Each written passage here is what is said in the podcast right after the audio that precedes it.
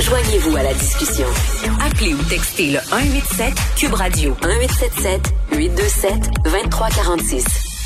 Cette journée de rentrée parlementaire à Québec hier et selon le Parti libéral du Québec, cette première journée euh, de parlementaire représentait le premier jour de la deuxième vague. Une phrase qu'on peut considérer assez lourde de sens. Il semblerait qu'en contexte de pandémie, le rôle de l'opposition est à questionner. Est-ce qu'on se réinvente? On en discute avec le leader parlementaire de l'opposition officielle et le député libéral de Pontiac, André Fortin. Bonjour, Monsieur Fortin. Bonjour. Vous avez euh, vous avez euh, choisi des termes lourds. Euh, la deuxième vague pour vous risque d'arriver et le gouvernement Legault n'est pas prêt.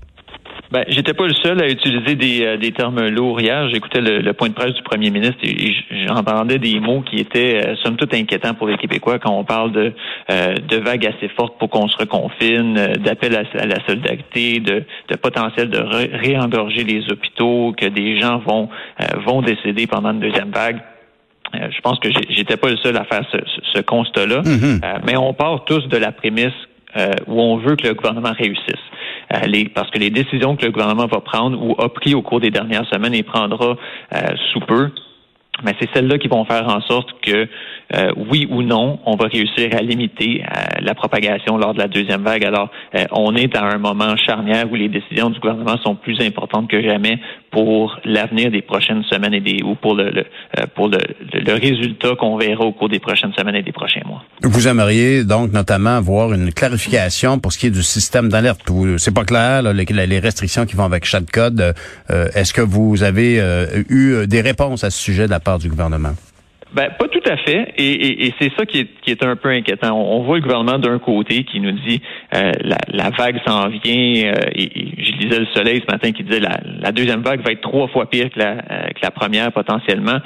on se dit OK, on comprend, c'est lourd de sens, mais maintenant il faut dire aux gens pardon, par exemple, aux gens de Québec, aux gens du Bas-Saint-Laurent qui, euh, qui apprennent aujourd'hui à travers les médias ou qui ont appris hier au point de presse du premier ministre, qui sont à, à la veille de euh, d'être dans la zone orange, la fameuse zone orange dans, le, mm-hmm. dans le code du gouvernement, ben, ces gens-là voudront savoir qu'est-ce que ça veut dire pour eux exactement.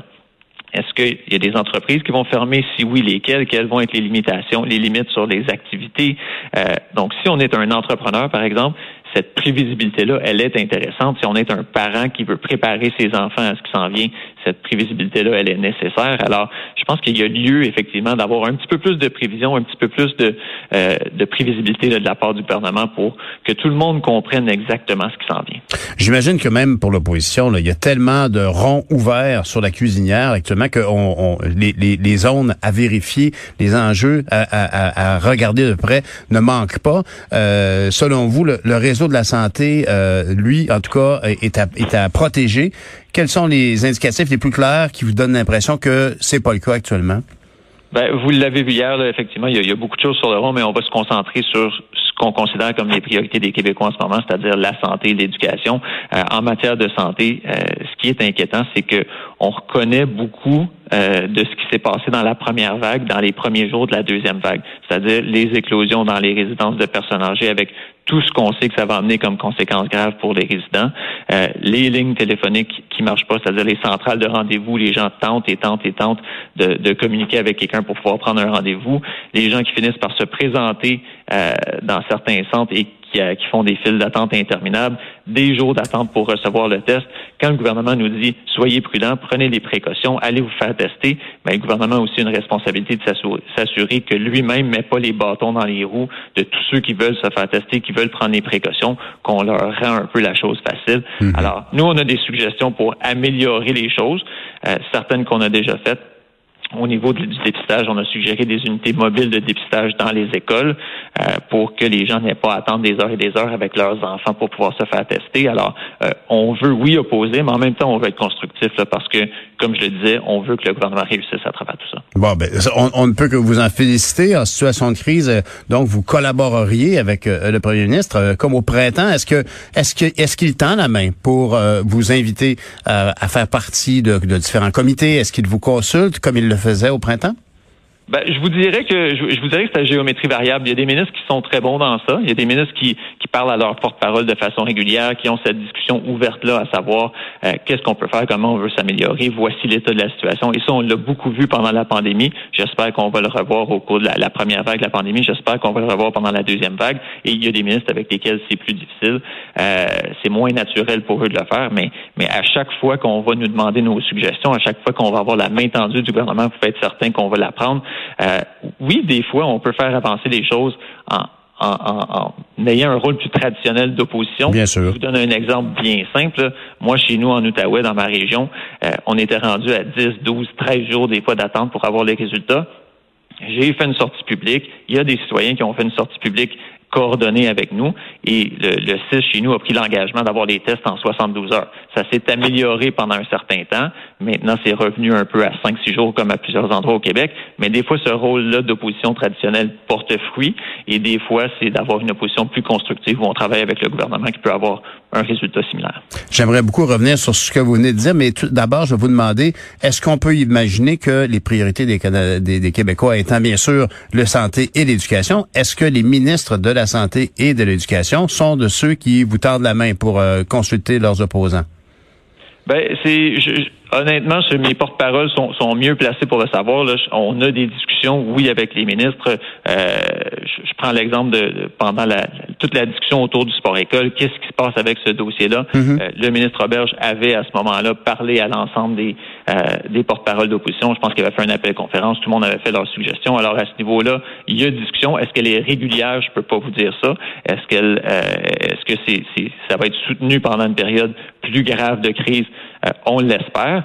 Euh, et, le ministre de la Santé, lui, commence, euh, disons, commence son mandat. Donc, mhm. on, verra comment ça se passe au cours des, prochains, euh, des prochains jours, des prochaines semaines, mais c'est certain qu'on espère avoir cette, cette possibilité-là de, de, oui, mettre nos suggestions sur la place publique, mais également de pouvoir les faire en privé, parce que des fois, on peut avoir une, une conversation plus substantielle. Absolument, vous avez raison. Mais on a besoin de tous les bras de tout le monde sur le pont, là, effectivement, quand on est en période de crise, et même pour l'éviter. Alors, c'est peut-être le bon moment pour que tous les, les, les, les cerveaux contribuent à trouver des solutions Parlant de cerveau et de solutions, euh, comment trouvez-vous, quelle, réaction aimeriez-vous voir de la part du premier ministre euh, par rapport aux manifestations des anti-masques? Euh, vous, préférez, vous prioriseriez quelle approche sur les manifestations des anti-masques?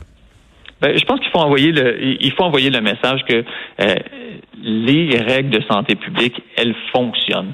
Euh, il y a une raison pour laquelle, et on n'est pas la seule juridiction au monde qui le fait, là, vous voyez l'Israël a, reconfiné, euh, mais euh, mais si, si le gouvernement met ces, places, ces, règles-là en place, c'est parce qu'on s'attend à ce qu'elles fonctionnent. Alors, à quelle approche on devrait prendre avec les manifestants?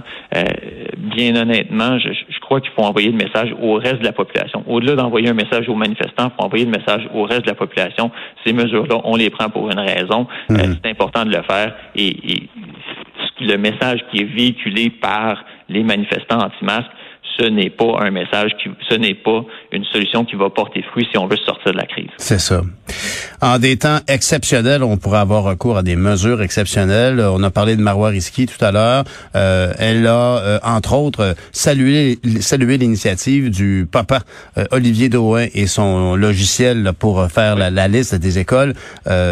et on a vérifié avec lui, il n'a toujours pas été contacté, ne serait-ce que pour le féliciter, pour avoir des trucs ou quoi que ce soit pour collaborer Comment réagissez-vous à ça, le fait qu'au niveau de la fonction publique, euh, on a peut-être on a peut-être en mesure d'espérer une approche différente, une mesure exceptionnelle? Il n'y a pas l'air de se passer grand-chose là d'après moi, en temps de crise, euh, les meilleurs conseils peuvent venir de. Des fois, ça vient des experts, des fois, ça vient de l'interne, ça peut venir de la machine gouvernementale, des fois, ça peut venir de simples citoyens qui prennent ben le temps euh, de faire des démarches comme celle de, de M. Drouin. C'est pas une démarche simple, ce qu'il fait. Euh, c'est une démarche qui doit lui prendre plusieurs heures par jour au, au minimum. mais il y a des gens qui, soit qui développent une expertise ou qui en ont. Alors, j'espère que le gouvernement va non seulement écouter les, les, suggestions que nous on a à faire, mais des gens comme M. Drouin qui prennent le temps de s'investir, des gens comme la Liu qui ont une expertise euh, reconnue en la matière. Euh, qu'on va prendre le temps d'entendre ce que ces gens-là ont à dire. Et au cours de la première vague, on l'a vu, il y avait une certaine réticence peut-être à avoir l'expertise du docteur Liu, mais quand il y a des gens comme ça qui ont euh, qui ont quelque chose à offrir, je pense qu'il faut élargir un peu notre cercle de conseillers habituel pour entendre ce qu'ils ont à dire, puis voir s'ils ont des suggestions qui pourraient aider, qui pourraient aider à ce qu'on passe à travers de cette crise-là. Ben, Monsieur Fortin, je vous remercie beaucoup d'avoir pris le temps de parler à nos auditeurs. Je vous souhaite une, une bonne deuxième journée parlementaire. À demain. Merci beaucoup. Bonne Merci, André Fortin, qui est leader parlementaire de l'opposition officielle du Parti libéral et député libéral dans Pontiac.